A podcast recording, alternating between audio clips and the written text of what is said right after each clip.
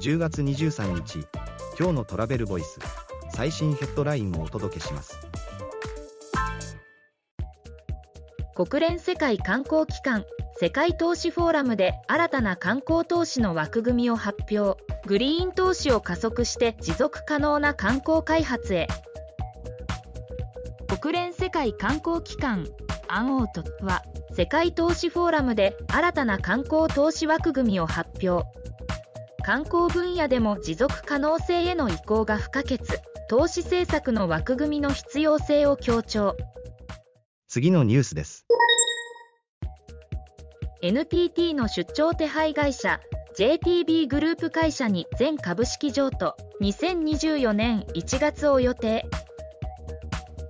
NTT の保有する NTT トラベルサービスが JTB グループで出張手配管理ソリューションを提供する株式会社 JTB ビジネストラベルソリューションズ JTBCWT の子会社に。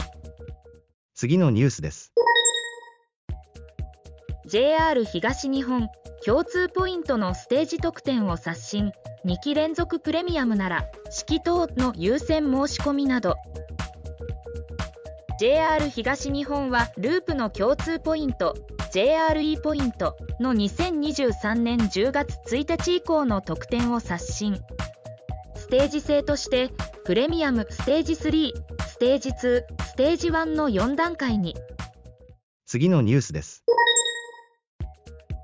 JR 西日本ホテルズ滞在中の施設案内や朝食混雑状況などスマホ表示 QR コード読み取りで JR 西日本ホテル開発が11ホテルで AI 活用でホテル滞在中の各種案内を配信するベリーを順次導入。各種案内のペーパーレス化も。次のニュースです。ナビタイム観光案内所の業務支援で新サービス地図上で旅中情報。旅行者のスマホに QR コードで共有もナビタイムジャパンが広域周遊観光促進を支援するソリューションナビタイムトラベルプラットフォームで観光案内の業務支援ガイドマップの提供を開始した。観光案内所の業務を支援。記事の詳細はトラベルボイス .jp で。